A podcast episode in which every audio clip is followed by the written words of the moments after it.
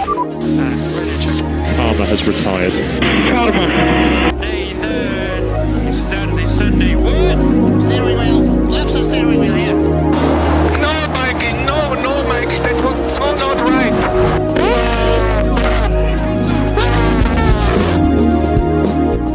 Bonjour et bienvenue dans ce 14e épisode du Team Radio Podcast, le son de la Formule 1, directement dans votre casque. C'est la première fois que moi et Joshua sommes dans la même salle pour un enregistrement. Salut Joshua. Bonsoir Mathieu. Et cette fois, on va parler du coup du Grand Prix du Canada qui s'est passé ce week-end.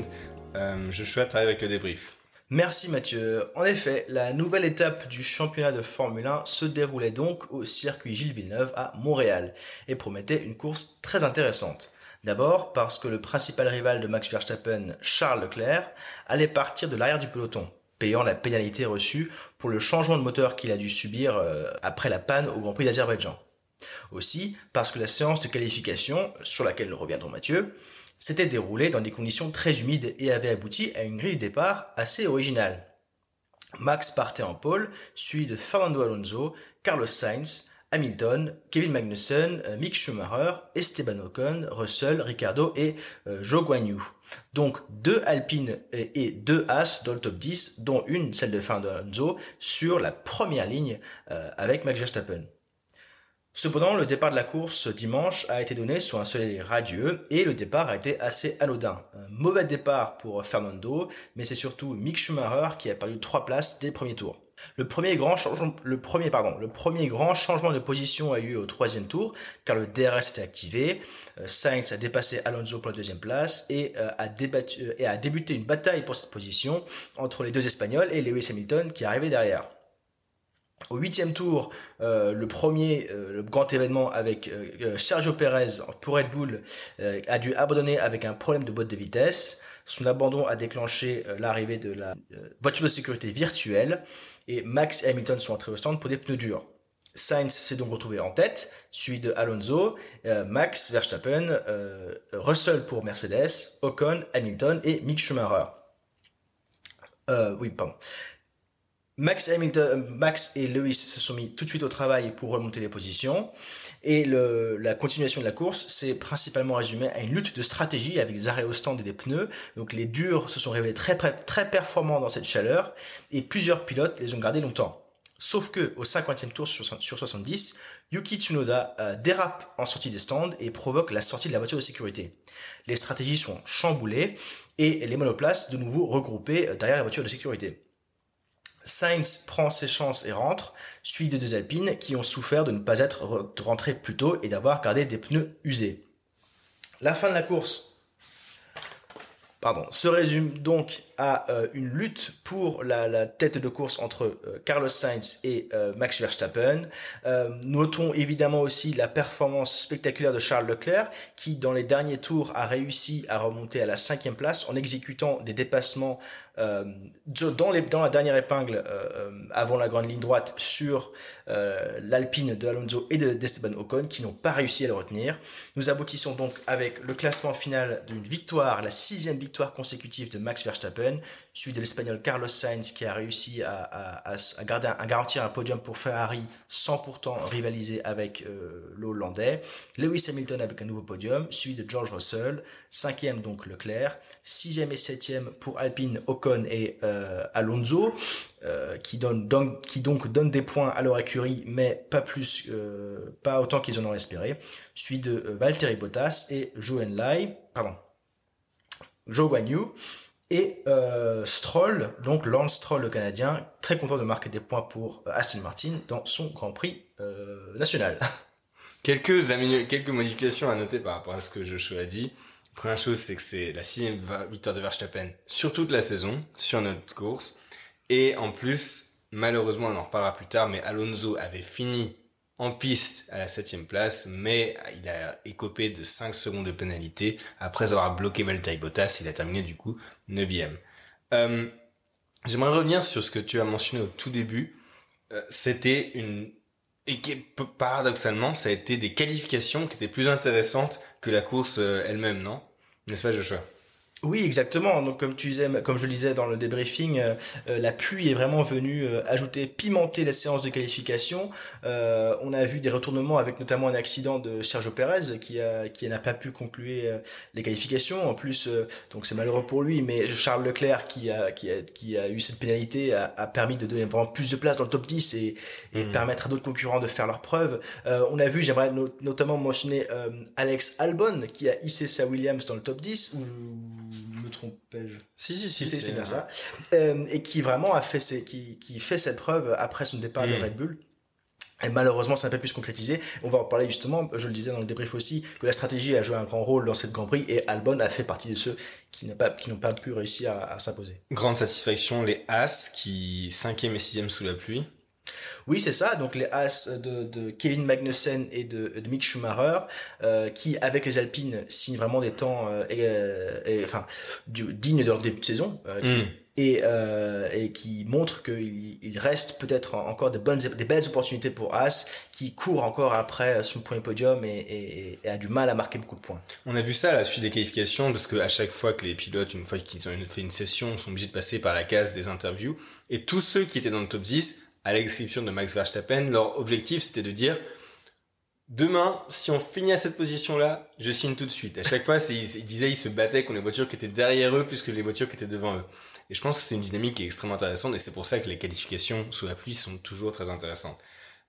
Ah, Mais- ah, ah, Peut-être le point le plus intéressant de la, des qualifications, Mathieu, c'est euh, la performance exceptionnelle de Fernando Alonso. c'est il a tiré son épingle du jeu et je serai toujours le premier à dire que Fernando Alonso est pour moi le meilleur pilote sous la pluie. N'en dément ceux qui disent que Max Verstappen, sa performance en 2016 à Sao Paulo, ou Sébastien Vettel en 2019 Ou Kimi. à Hockenheim, ou Kimi Raikkonen. C'est, oui, Kimi Raikkonen avec plus ou moins de, de réussite, mais c'est, c'est vrai que c'est, pour moi, Fernando Alonso est l'un des meilleurs pilotes sous la pluie. Il a encore très bien su le démontrer. Mention spéciale par contre, un autre pilote qui a échoué par contre, c'est euh, Russell qui a fait le pari de partir en soft, enfin de mettre des pneus euh, secs alors que la piste était encore mouillée. C'était un pari à prendre au final, mais ça viendra avec l'expérience. Je pense que c'est surtout ça que les, autres. On a vu que, les pilotes avec le plus d'expérience, que ce soit Hamilton, Alonso et même si Vettel a raté la, la, la Q1, il s'est rattrapé en course. Il y a une certaine expérience qui vient et c'est là où tu vois vraiment ce qu'il en sort. Ce qui est tout au crédit de Max Verstappen qui a appris très rapidement dans sa carrière à très bien piloter sous la pluie. Euh, mais, euh, mais encore une fois, content pour Alonso, même si ça ne me surprenait pas. Question suivante, maintenant Joshua, et là c'est là, vraiment la question centrale. Je sais que ça fait trois semaines qu'on en parle, mais est-ce que c'est le Grand Prix où on peut enfin dire que Max Verstappen va être champion du monde cette année? Est-ce que c'est trop tôt pour le dire? Parce que au bout d'un moment, il a 46 points d'avance sur son euh, coéquipier. Euh, Perez, il a 49 points d'avance, du coup quasiment deux victoires d'avance sur Charles Leclerc. Est-ce que c'est trop tard pour le reste? Alors, euh, ce début de saison semble vraiment montrer une domination de Red Bull et de Max Verstappen, surtout sur le reste de la grille. Mm. Euh, on a vu, même dans ce Grand Prix, une, une performance fulgurante de Charles Leclerc, mais euh, ça reste une cinquième position, et surtout Carlos Sainz qui ne parvient pas, ou plus loin, qui ne parvient que à talonner son, le, le- son rival Max Verstappen. Mm. Ferrari qui n'a pas euh, la fiabilité et euh, manque visiblement aussi de vitesse. Euh, J'aimerais quand même souligner, après, peut, peut parler de, peut-être pas du titre, mais en tout cas de la deuxième place, de euh, la régularité, au contraire, de Mercedes, qui de plus en plus s'impose comme euh, peut-être pas un constructeur en lice pour la victoire, mais en tout cas un rival potentiel de Ferrari. C'est- c'est- le truc, c'est que le fossé est tellement grand entre les deux équipes de tête et le reste, parce qu'on regarde que McLaren a eu beaucoup de mal à développer sa voiture au début, même a eu un très mauvais Grand Prix. Les performances des As et des Alfa Romeo, qui, si elles ont certains éclats qui sont extraordinaires, ne sont globalement pas encore euh, au, tel- en, en tête. Il y a un tel, tellement grand écart entre les deux premiers et le reste, qui fait que Mercedes peut facilement se placer à la troisième place. C'est pour ça qu'on les voit tout, à toutes les courses, il y a un problème, chaque course, il y a un problème, soit pour une Ferrari, soit pour les Red Bull, soit pour les deux, c'est que Mercedes est toujours bien placé. Et on pourrait dire ce qu'on veut, au moins les Mercedes ont des, mot- ont, ont des moteurs fiables et ont des voitures fiables. Les seules choses qui vont contre elles, c'est les contre-performances de Lewis Hamilton. Euh, qui, en l'occurrence, ce week-end a réussi, a réussi son week-end. Du coup, ça cache la misère. C'est, c'est, c'est, le, le- le- la misère des autres cache, cache, cache, cache celle de Mercedes. Euh, mais, euh, mais moi, ce qui m'inquiète le plus, c'est justement, c'est au niveau des, des, des constructeurs, par exemple, il y a 76 points d'écart entre Red Bull et Ferrari. Et après, il y en a que 40 entre Ferrari et Mercedes. Enfin, 76. Il y a, il y a, il y a 5 courses. On disait, ah bah, est-ce que le titre est joué? Euh, Leclerc est loin devant. Et là, on est déjà en train de chavirer de l'autre côté.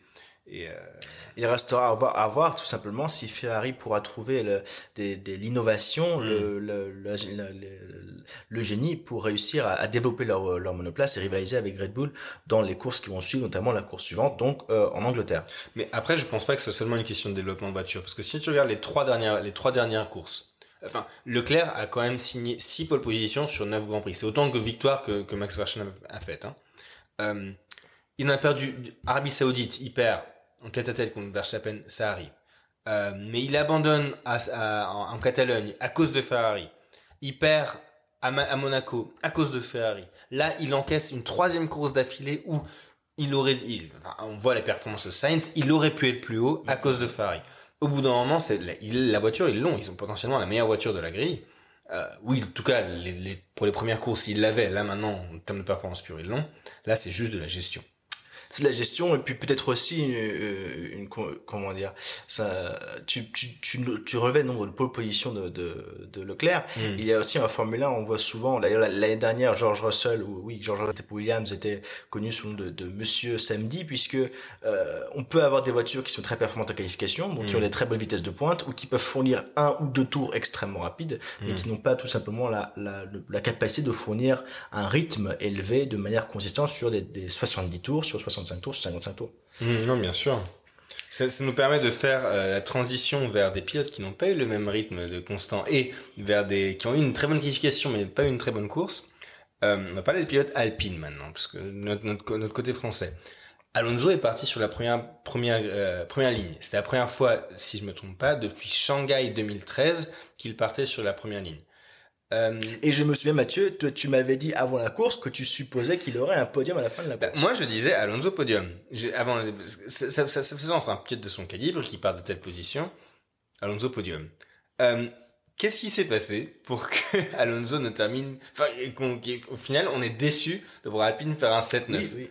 Euh, et, et, et moi, je, je peux peut-être un peu pessimiste, mais moi, je m'y attendais un peu. Alors, il y avait une chose, une dernière carte qui, à mon avis, restait dans le dans le dans le dans le jeu d'Alonso, c'est que son départ. Alonso est connu pour Mm. euh, ses départs fulgurants, et là, il n'a pas réussi vraiment à, à, à utiliser ses, à, nous faire un départ magique. Euh, il est, il est tout de suite attaqué par Carlos Sainz et par Hamilton. Il se retrouve dans une bataille avec les deux et euh, il ne peut pas euh, peut-être dicter son rythme. Il aurait peut-être pu euh, être dans une position agressive avec Max Verstappen et là il aurait été plus dans le jeu. Mais très vite il est sur la défensive. Euh, vient ensuite euh, euh, à mon avis des, problèmes de stratégie chez Alpine qui ont donc comme on disait la course a été vraiment définie par la, la, la voiture sécurité virtuelle après le après l'abandon de Perez et puis la voiture sécurité après l'abandon de Yuki Tsunoda ça marchait pas avec Alpine ils se sont retrouvés avec des pneus usés à la fin euh, ils ont tenté de mettre des médiums mais les durs étaient aussi performants donc Bah, ce, que, je comprends pas, c'est qu'on a Max Verstappen et Red Bull qui sont les maîtres stratégiques et je pense que pour le moment, on peut dire Red Bull n'a ra- n'a raté aucune de ses stratégies. Et euh, Joshua, tu me permettras de, de, re- de, re- de refaire le récap de la course. La première euh, euh, voiture de sécurité virtuelle est autour du 12e ou 13e tour, si je me semble bien. À ce moment-là, Verstappen comprend très bien que, et Red Bull comprend très bien que les écarts sont suffisants pour que les voitures rentrent et Lewis Hamilton rentre aussi, ce qui Oui. lui offre son podium. Alonso est à ce moment-là à la lutte, il à moins d'une seconde derrière Sainz et moins d'une seconde devant Hamilton. Qu'est-ce qui est surtout Alpine dans une position où ils n'ont rien à perdre? Qu'est-ce qui les en empêche de faire de faire la ce que ce que même la première voiture, la voiture de tête fait, rentrer au stand, Absolument. remettre des nouveaux pneus.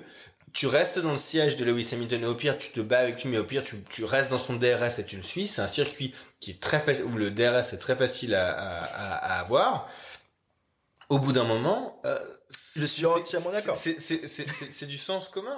J'ai Et- hurlé, j'ai hurlé devant un, télé, téléviseur me demandant pourquoi est-ce qu'ils ne faisaient pas rentrer les Alpines euh, et ça et c'est vraiment les venus les parce qu'en plus ah, ils ont dû au final faire leur arrêt au stand plus tard donc Ouais. ils ont usé leur pneu plus Ouais. et ils ont fait les arrêts au stand à une époque où il n'y avait pas de, ah, pas une époque pardon à un moment où il n'y avait pas de ralentissement donc les autres voitures ont pu vraiment euh, exploiter leur leur temps Et la preuve, c'est que Alonso a fini derrière Ocon. Alors après, Alonso a donné une explication. Il a dit que selon lui, euh, sa Renault avait un problème, encore un, et qu'il perdait une seconde par tour sur les lignes droites.